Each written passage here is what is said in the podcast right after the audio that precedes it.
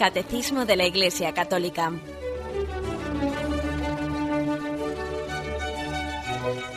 Un programa dirigido por Monseñor José Ignacio Munilla, Obispo de San Sebastián.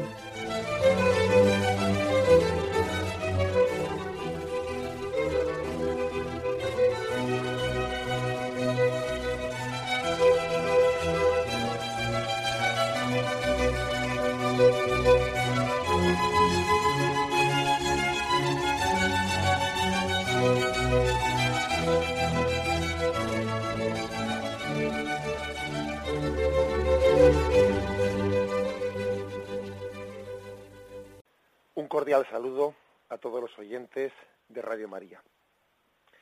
Un día más, con la gracia del Señor, proseguimos el comentario del Catecismo de nuestra Madre la Iglesia.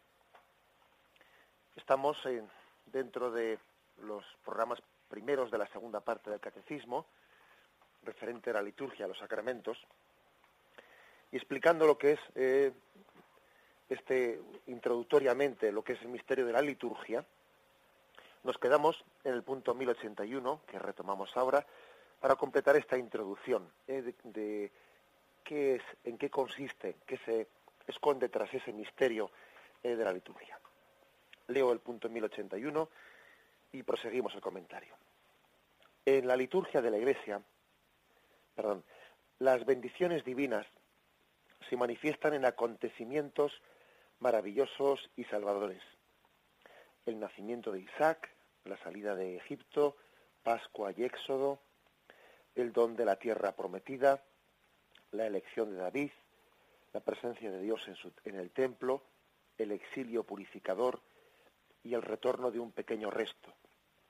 La ley, los profetas y los salmos que tejen la liturgia del pueblo elegido recuerdan a la vez estas bendiciones divinas y responden a ellas con las bendiciones de alabanza y de acción de gracias.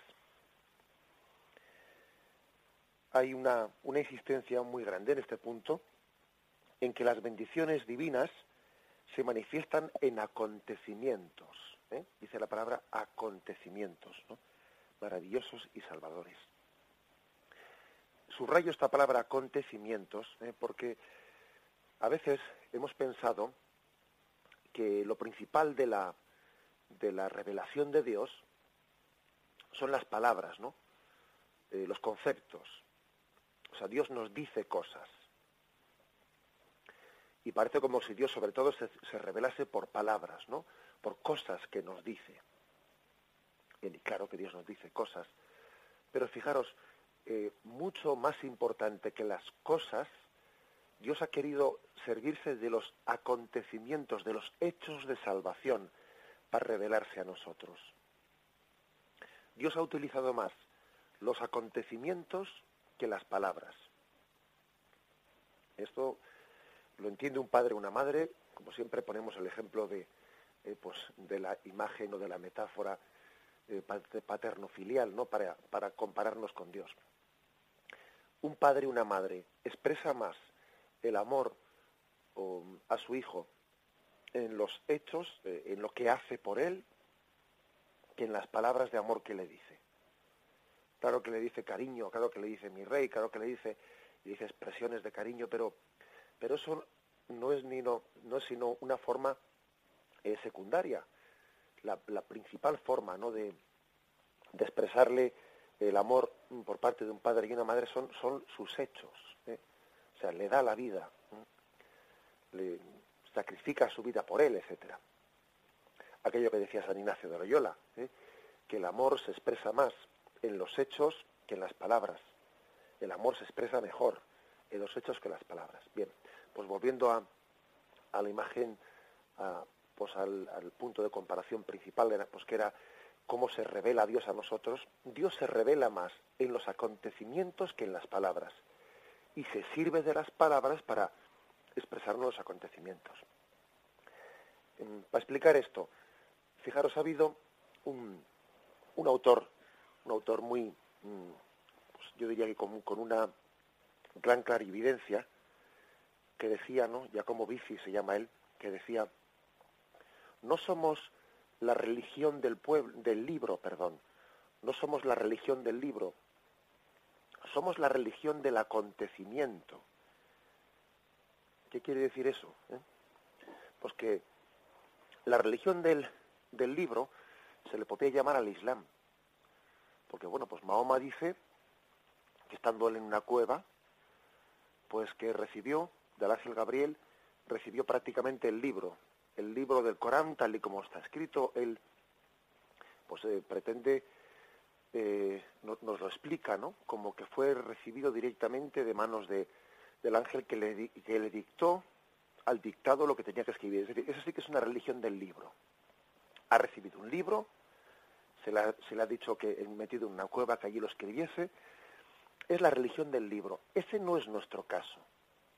Ese no es nuestro caso. Nuestra religión es la religión del acontecimiento, porque antes de que la Biblia fuese escrita, hubo unos acontecimientos, el acontecimiento pues de la salvación, esto que dice aquí, ¿no? del nacimiento de Isaac, de la salida de Egipto, hubo una serie de hechos a través de un pueblo, Dios se sirvió de un pueblo para acompañarle, para revelarle, y los sucesos históricos que allí acontecieron fueron ocasiones en las que, que Dios manifestó su amor en aquellos acontecimientos. Luego más tarde se fueron poniendo por escrito para que no se olvidasen, pero por eso nosotros no somos la religión del libro, somos la religión del acontecimiento. Dios aconteció, es decir, eh, se hizo cercano, presente, intervino en la historia, eligiendo a un pueblo y haciendo de él un instrumento de revelación para todo el mundo. Y luego pusimos por escrito esos acontecimientos para que no se olvidasen nunca. ¿Lo veis qué diferencia? Eh, nosotros somos la religión del acontecimiento no la religión del libro. Dios no ha venido a decirnos cosas, cosas, teorías. No, no, ha venido a hacer, a intervenir, a salvarnos. ¿eh? Eso, eso es muy. Las teorías, las teorías entran en crisis. Los acontecimientos no entran en crisis. Los acontecimientos han existido. ¿eh? Y a mí no me pueden decir que, que ha entrado en crisis el nacimiento de mi padre, porque fue, porque, porque vamos, mi padre existió y entonces no vale que es como una teoría que está de moda o no está de moda. Es que esto no es una teoría, es un acontecimiento. Lo que entran en, lo que entran en crisis, eh, pues pueden ser los, bueno, pues las formas de pensar y de ver las cosas, pero los sucesos históricos no entran en crisis, o sea, es decir, existen sencillamente. ¿eh? Por eso subraya este punto, eso de que Dios dio sus bendiciones en acontecimientos maravillosos y salvadores. La Iglesia, la, Biblia, pues, no son teorías bonitas, no son eh, siquiera formas de expresiones ideológicas, no, es el recoger por escrito los acontecimientos en los que Dios intervino salvando a su pueblo. Hay que tener pues también, esto también es una, una, forma de de responder ¿no? frente a la crisis, que a veces ya sabemos que hoy en día se manifiesta mucho, es que como las ideologías pasan, vienen, cambian, las ideologías, hoy está de moda pensar esto, mañana deja de estar de moda pensar lo otro, hoy en día se hablan unos términos, al día siguiente se hablan los contrarios. Nosotros no somos una, una religión que pretenda transmitir eh, pues, ideologías, formas de pensar, no, no.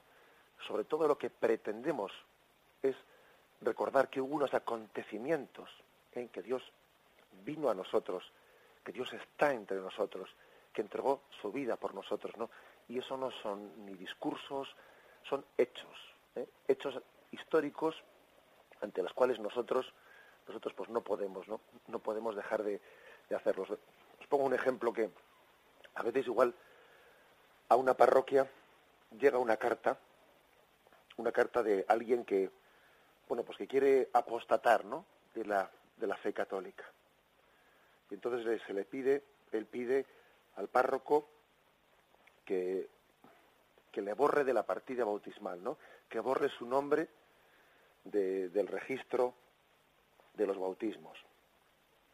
Y claro, dice uno, hombre, tú lo que no puedes es borrar un acontecimiento, porque es que eso ha sido, o sea, es, o sea, el hecho de que tú fueses bautizado por el hecho de que yo lo quite de este papel, por el hecho de que lo borre con el tipes, ¿eh? no deja de ser no deja de ser un acontecimiento, es que eso es un hecho y los hechos no se borran. Y aunque yo lo quitase del papel, que no es correcto quitarlo, aunque yo lo quitase del papel, ese acontecimiento, pues es que existe sin el papel también. O sea, el hecho, el hecho no, no lo crean las palabras. Las palabras lo que pueden hacer es recordarlo, pero el hecho es el hecho. Bien, pues eso mismo es lo que decimos aquí. Que la liturgia lo que hace es no decirnos cosas bonitas, sino recordarnos los hechos de salvación. Los hechos de salvación. La Sagrada Escritura no viene a decirnos cosas bonitas, sino a recordarnos los acontecimientos en los que Dios intervino entre nosotros. Bien, vamos a describirlos un poco cuáles son esos principales acontecimientos, ¿no? De esas bendiciones divinas.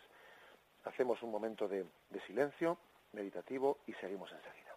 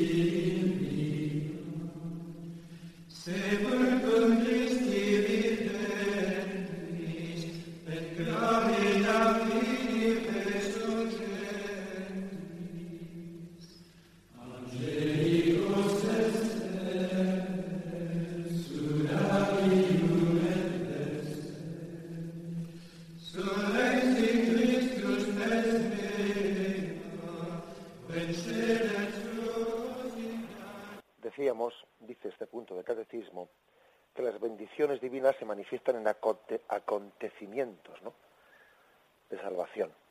Y entonces aquí se describen unos cuantos. Lógicamente este punto del catecismo ha, seleccionado ¿no? unos cuantos de estos acontecimientos. El nacimiento de Isaac, dice como un acontecimiento eh, de salvación. Claro, pues porque imaginémonos lo que sería para, para Abraham, pues el, el ver que Dios le llamaba pues a una tierra, a una tierra extraña, vete, haré de ti un gran pueblo, y lo que sería para él decir, bueno, pero, pero eso, ¿cómo va a tener lugar si yo soy anciano, si no puedo tener descendencia? Es decir, él vería absolutamente, sería incapaz, vería una desproporción, una incapacidad, una impotencia para poder llevar a, cabo, pues bueno, pues la, la promesa de salvación, ¿no? Y entonces, ¿qué es lo que ocurre? Que acontece, es decir, este es precisamente lo que estamos insistiendo, los acontecimientos, acontece que Dios interviene por encima de la impotencia humana. ¿eh? Y el don de la bendición de Dios le da un hijo allí donde, humanamente hablando, pues él pues, pues se veía impotente para ello. El segundo acontecimiento de los que elige ¿no? el catecismo, la salida de Egipto, aquella Pascua y aquel Éxodo. El pueblo también se veía impotente, impotente pues frente a una esclavitud de un pueblo pues militarmente más, más poderoso, ¿no? que habían hecho de ellos unos esclavos en Egipto. Claman al Señor y el Señor escucha ¿eh? aquella, aquel grito de súplica. Eh, especialmente es este, este acontecimiento, dicen los, los, más, los conocedores del, del Antiguo Testamento, ¿no? Que posiblemente fue la salida de Egipto lo que más eh, configuró la conciencia del pueblo, del pueblo de Israel. O sea, el acontecimiento de ver cómo Dios con mano fuerte le sacó de la esclavitud de Egipto. Cuando ellos vieron cómo los elementos naturales ¿no? en el Mar Rojo se ponían, eh, que eran sencillamente como si fuesen, como si respondiesen, ¿no? como un perrito que responde a la voz de su amo y obedece viendo cómo las aguas del Mar Rojo se abrían, viendo cómo un ejército poderoso quedaba enterrado en las aguas del Mar Rojo, es un momento en el que ellos mm, caen en cuenta, caen en cuenta de que Dios está obrando, de que Dios se está revelando, ¿eh? no en palabras, sino en, hechos, en hechos, interviniendo pues en favor de una de la liberación de un pueblo.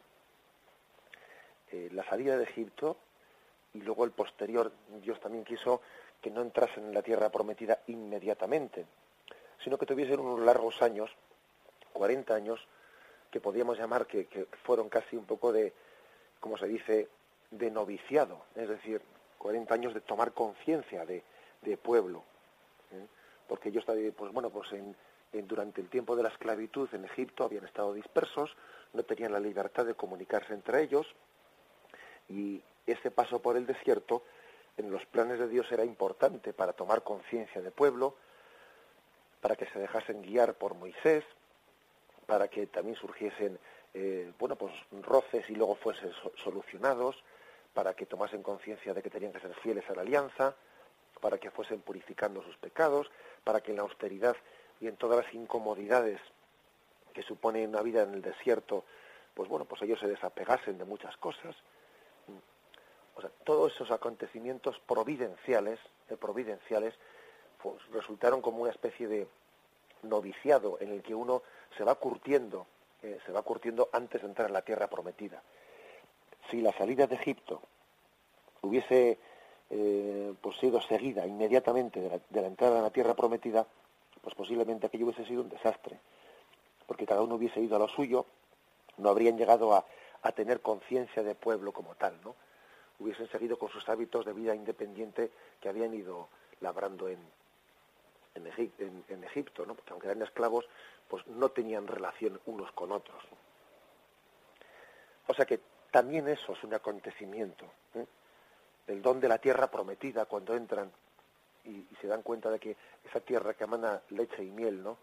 Pues es un don, un don que en cierto sentido les está permitiendo eh, retornar aquel paraíso, paraíso terrenal, y al, mismo tiempo es imagen de la Jerusalén celestial. Dice el catecismo, la elección de David, pues sí, es otra gran lección, porque ellos hubiesen elegido pues al aquella persona que les parecería que tenía más más cualidades, aquel que para el trono, aquel que tenía que dirigir en el trono a Israel les hubiese ellos hubiesen pensado que tenían que haber hecho una especie de, ¿eh? bueno, pues una, como nosotros decimos actualmente, ¿no? Un proceso de selección, así lo solemos llamar, ¿no? Proceso de selección, pues para ver la persona más idónea, con las mejores cualidades. Y Dios también en eso les educó. Les educó diciendo, elígeme al último. Le dice a su profeta, elígeme al último. A ese que han dejado allí cuidando, cuidando las ovejas, mientras que el profeta ha ido a, iba a buscar su candidato y eligen a David, el último de los hijos, para con ello todavía remarcar más que no son las cualidades humanas las que dirigen un pueblo. Otro acontecimiento, la presencia de Dios en el templo. Dios siempre estará con ellos y no les dejará solos. Y, y en el templo habitará la gloria de Yahvé. El exilio purificador, incluso cuando el templo es destruido, es profanado y son enviados ellos no pues al, exilio.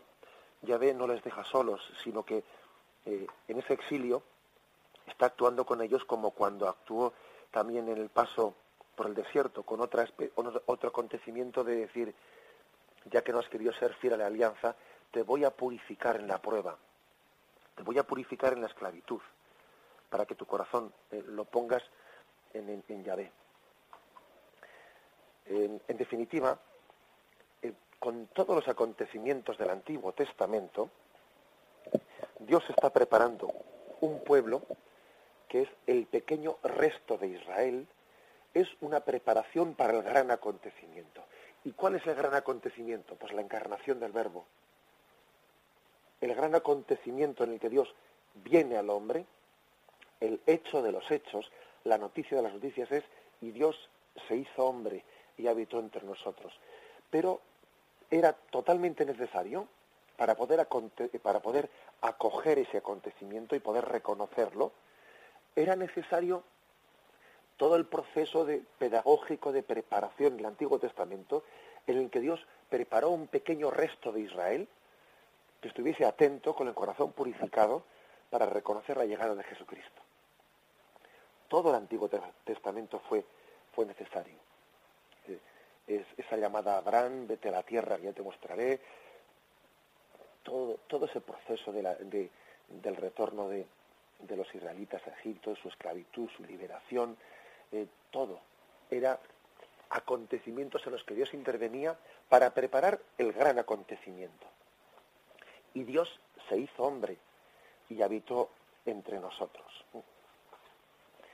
Aquí, eh, aquí también nos, da, nos permite todo ello, todo lo que cuenta este punto del catecismo, nos permite una reflexión importante. Que es que lo difícil no es creer que Dios exista, sino que nosotros existimos para Dios. Y que nosotros, que Israel, eh, ha sido un hijo, Israel como imagen de, de, de todos los que están llamados a la salvación, ¿no? Lo que Israel, sabéis que no es que sea un pueblo elegido en sentido de privilegio, sino que Israel es el instrumento de Dios para llegar a toda la humanidad. O sea que, repito, lo difícil no es creer que Dios exista, sino que yo existo para Dios, que nosotros existimos para Dios que somos hijos deseados suyos, hijos irreemplazables para Él. Aquí lo difícil no es creer que Dios exista allá arriba de las nubes, sino que Él ha intervenido para salvarnos. Y que no se ha quedado quieto allá arriba. Porque claro, tener esa fe que tienen tantas personas, ¿no? Que dicen, bueno, algo habrá. Sí, como diciendo, ahí estará, ahí estará, ¿no? Encima de las nubes. No, no, no, esa no es la auténtica fe.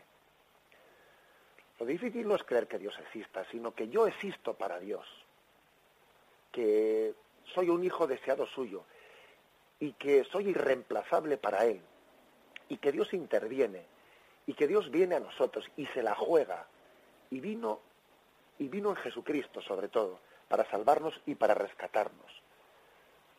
Lo difícil, lo importante y lo maravilloso de nuestra religión es el acontecimiento de la salvación.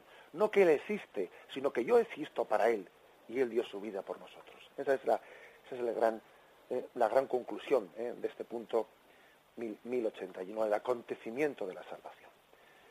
Bien, vamos a reflexionar sobre ello, un momento de reflexión y continuamos.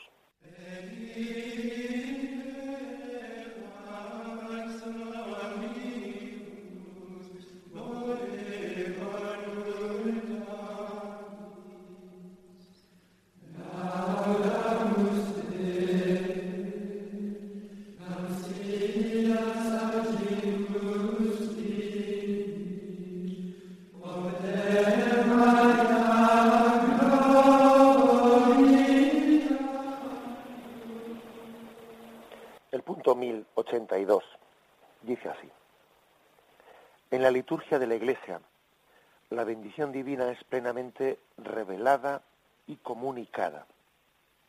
El Padre es reconocido y adorado como la fuente y el fin de todas las bendiciones de la creación y de la salvación. En su Verbo, encarnado, muerto y resucitado por nosotros, nos colma de sus bendiciones y por él derrama en nuestros corazones el don que contiene todos los dones el Espíritu Santo. De este punto, una vez más, no destacaría la primera frase, que subraya ¿no? y da sentido a toda, eh, a toda la explicitación posterior que da el punto.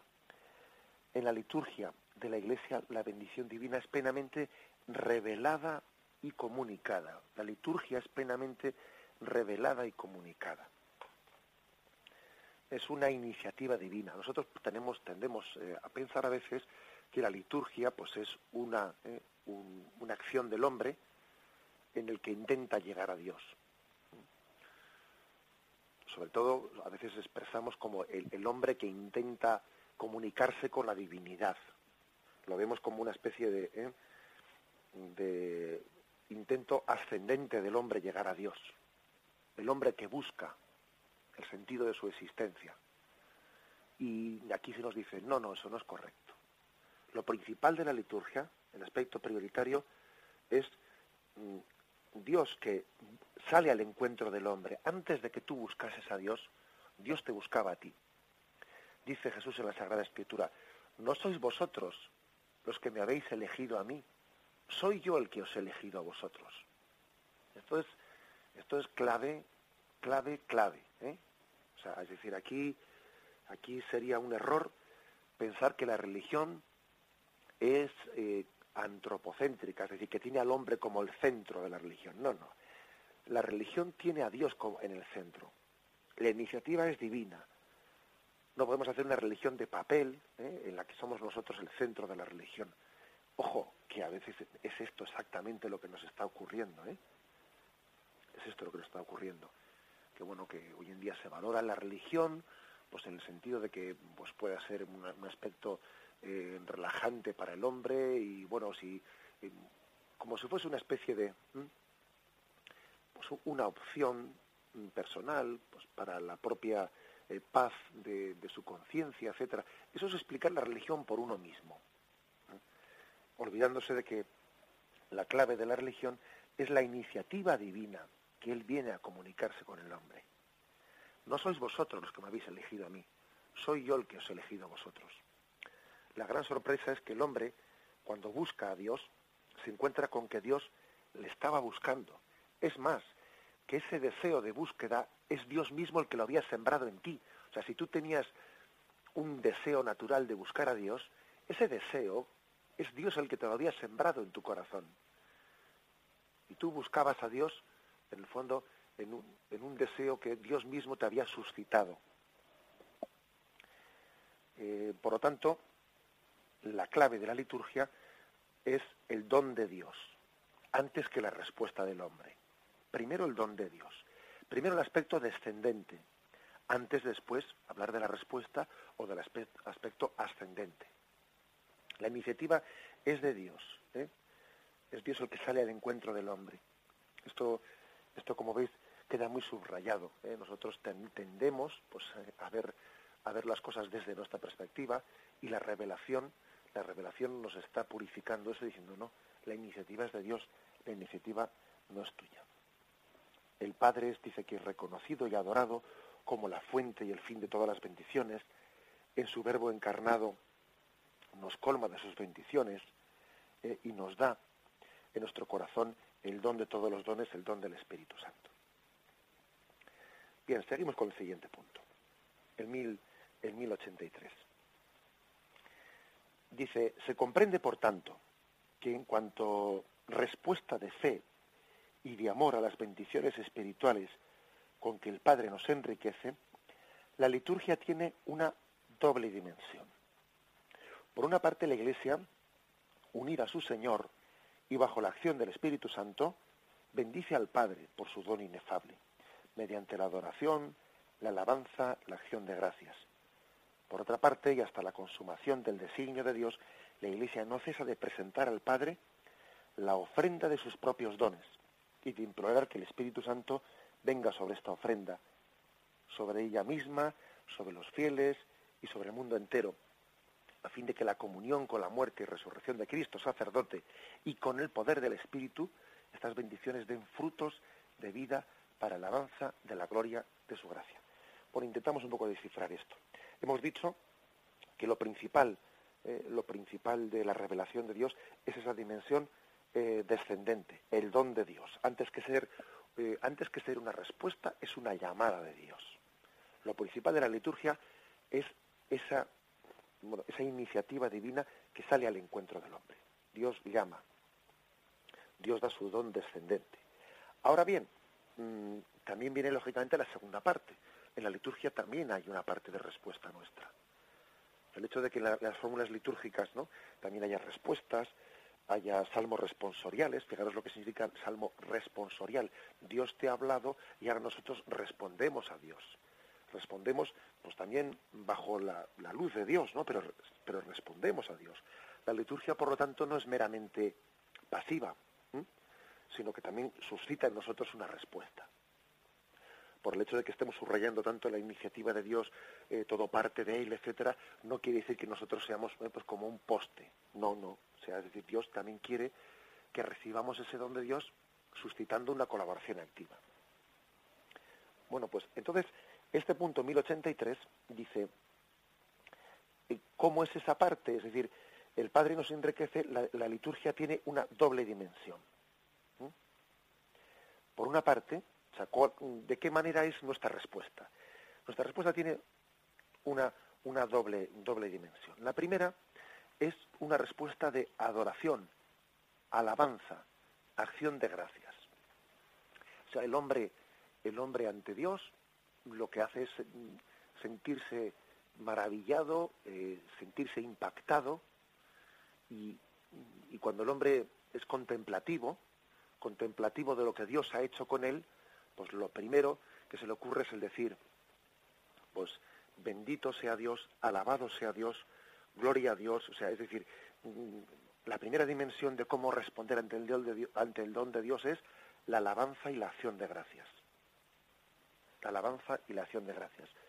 Em, es lógico, ¿no? Cuando, cuando alguien se siente impactado eh, por un acontecimiento, pues un acontecimiento que es totalmente gratuito, lo lógico es que suscite en él una oración de alabanza, de acción de gracias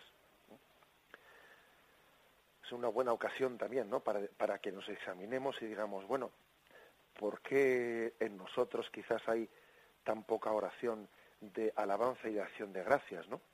Pues la respuesta es clarísima. Porque tenemos poca sensibilidad para reconocer el don de Dios que se revela. Y entonces no brota espontáneamente de nosotros eso, ¿no? En vez de ser nuestra primera palabra, qué grande es Dios, gloria a Dios, bendito sea Dios, bueno, pues cuando, cuando nosotros, mm, cuando una persona eh, quizás eh, no siente esta necesidad de glorificar, alabar, bendecir a Dios, ¿no? Cuando lo único que, que brota de él es pues la oración de petición, pues tiene que examinarse, lógicamente, ¿eh? porque, porque puede tener un concepto de Dios en el que es un poco como, como el tapagujeros. Me siento angustiado y me agarro a Dios me siento impotente y me agarro a Dios. o sea, eh, es una especie de recurso a Dios, eh, pues así propio de mm, para tapar mi, eh, para tapar mis, mis, impotencias. No, o sea, lo lógico es que que del don de Dios brote también, ¿no? Al mismo tiempo que una oración de petición, que eso no se niega nunca, y Jesús dijo, pedid y se os dará, llamad y se os abrirá, etcétera. Pero eso tiene que ser una religiosidad equilibrada, tiene que ser también eh, complementado ¿no? con una oración de contemplativa, de alabanza, de acción de gracias. Porque uno ve que lo principal de la religión es una esa que parte de Dios, que es un acontecimiento de iniciativa suya, de revelación al hombre.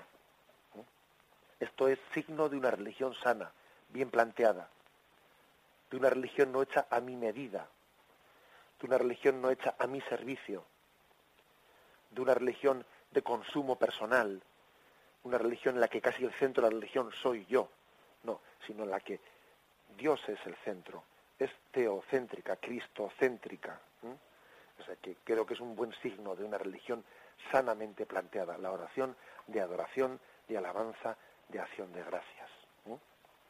Este es uno de los dos, uno de los dos elementos, ¿no?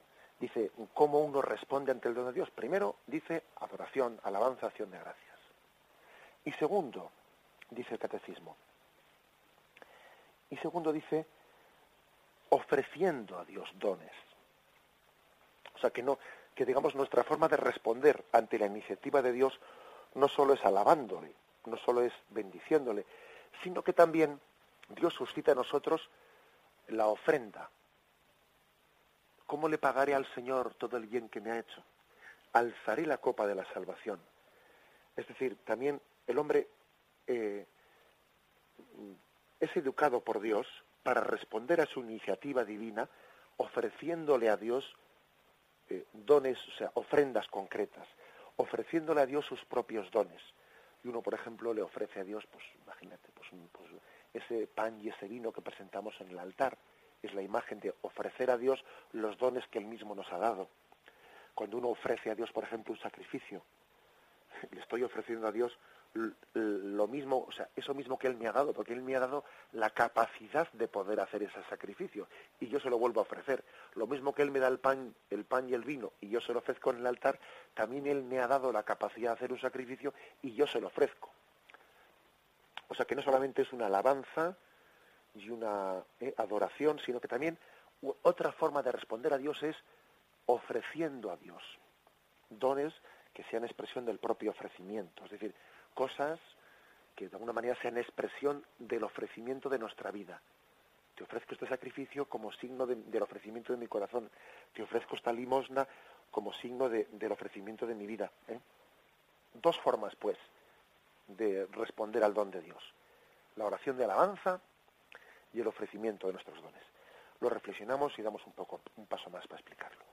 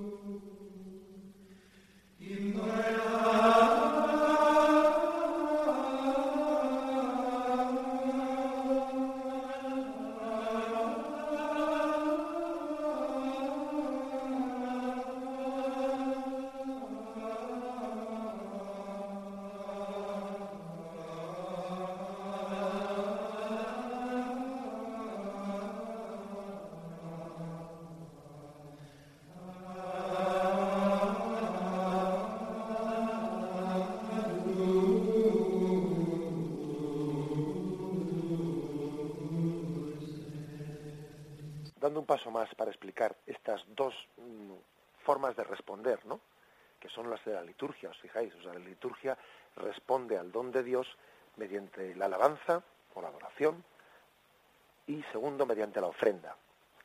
En la liturgia, primeramente lo que se hace es escuchar a Dios. O sea, se le escucha porque es que la clave está en que Él, él nos habla. ¿eh? O primero es escuchar, pero ¿cómo se le escucha? O sea, ¿cómo se le responde? Pues mediante la alabanza y mediante la ofrenda. Tradicionalmente en la historia, en la historia un poco de la espiritualidad, ¿eh? mm, pues los católicos hemos, hemos, mm, hemos sido acusados a veces de que nosotros eh, pues hemos, nos hemos centrado menos en la alabanza y más en la ofrenda. Y el mundo protestante pues se ha centrado más en la alabanza y menos en la ofrenda. Es más, ellos han llegado a decir pues que la ofrenda, la ofrenda es quitarle la iniciativa a Dios. ¿eh? Ellos han querido, a veces han acusado al catolicismo de que cuando nosotros eh, respondemos a Dios con ofrendas es como si eh, estuviésemos pretendiendo añadirle con nuestra iniciativa algo a Dios, que Dios no necesita de nuestra ofrenda. Bueno, pues la verdad es que tal oposición entre alabanza y ofrenda no existe. Ambas cosas se pueden integrar perfectamente, porque sería un error pensar que la ofrenda, la ofrenda es como una iniciativa del hombre que le quita la iniciativa a Dios. No. En primer lugar, porque yo no le ofrezco a Dios nada que Él no tenga. ¿Mm? Yo he recibido de Dios un don y ese don que he recibido se lo vuelvo a ofrecer a Dios. Es como cuando llega el Día de la Madre y el niño pues se prepara un regalo para su madre. Pero claro, primero le ha dicho, mamá, primero le ha pedido el dinero a, su padre, pues para poder hacer el regalo a la madre, con lo cual no es que el niño le dé nada que no se le haya, no se le haya dado, ¿eh? pues es que eso es así, es decir, la ofrenda no es una iniciativa del hombre, no, el fondo es volver a retornar a Dios lo que Dios nos ha dado. Segundo, de que la ofrenda es también una gracia de Dios, que nos educa para ofrecer. O sea, uno, uno educa a su hijo a que eso que le ha dado sepa, sepa retornarlo. O sea que es Dios mismo el que nos da la gracia de volver a ofrecer a Dios. Él te suscita estas gracias, a Dios te inspira te inspira para aprender a devolverle los dones que Él te ha dado. Y en tercer lugar, es que haciendo una ofrenda a Dios, pues uno se dispone a recibir de nuevo, ¿no? Pues nuevas cosas, es decir, porque en el fondo ante Dios somos mendigos. Ante, ante Dios el hombre siempre es mendigo de la gracia, siempre es mendigo. Pero ojo, también al mendigo hay que educarle enseñando a ofrecer, ¿eh? enseñando a ofrecer. Eh, no sé si habéis escuchado a veces un, relato con respecto a qué es el ofrecimiento que hacemos a Dios. ¿no? Yo a Dios cómo le voy a dar nada. Que Él no tenga. Sin embargo, Dios quiere que le ofrezca pues ciertos dones como expresión de la ofrenda de mi corazón.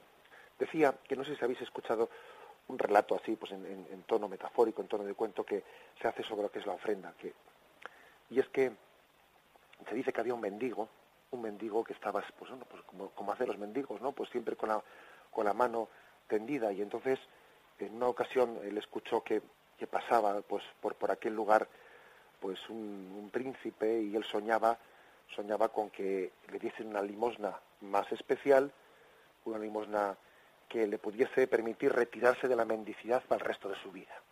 ¿Mm?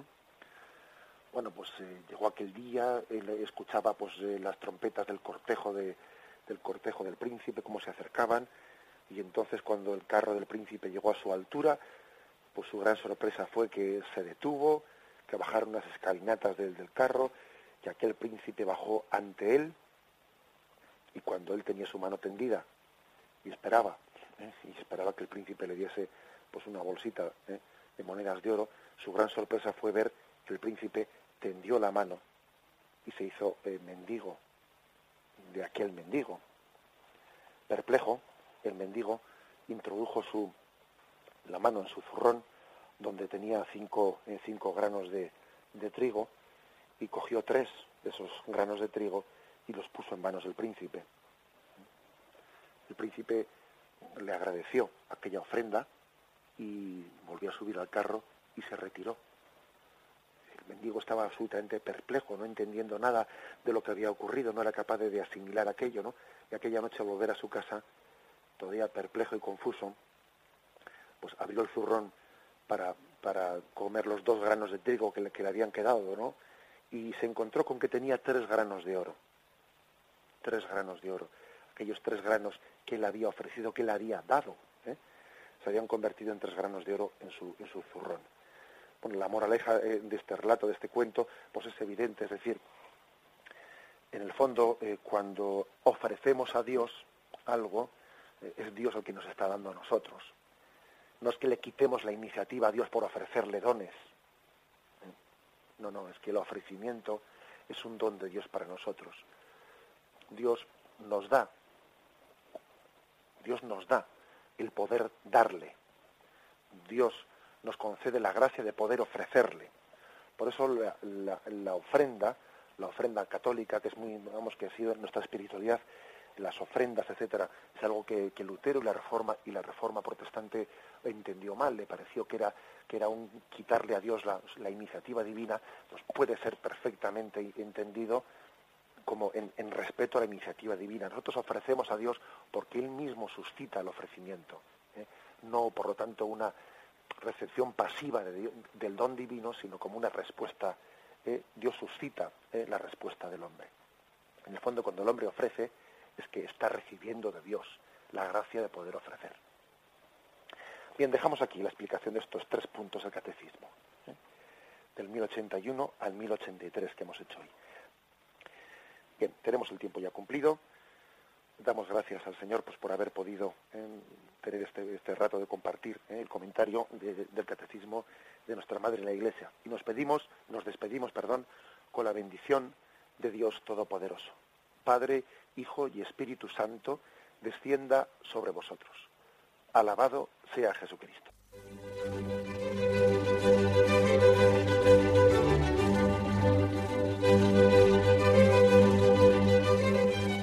Finaliza el Catecismo de la Iglesia Católica, un programa dirigido por Monseñor José Ignacio Munilla, obispo de San Sebastián.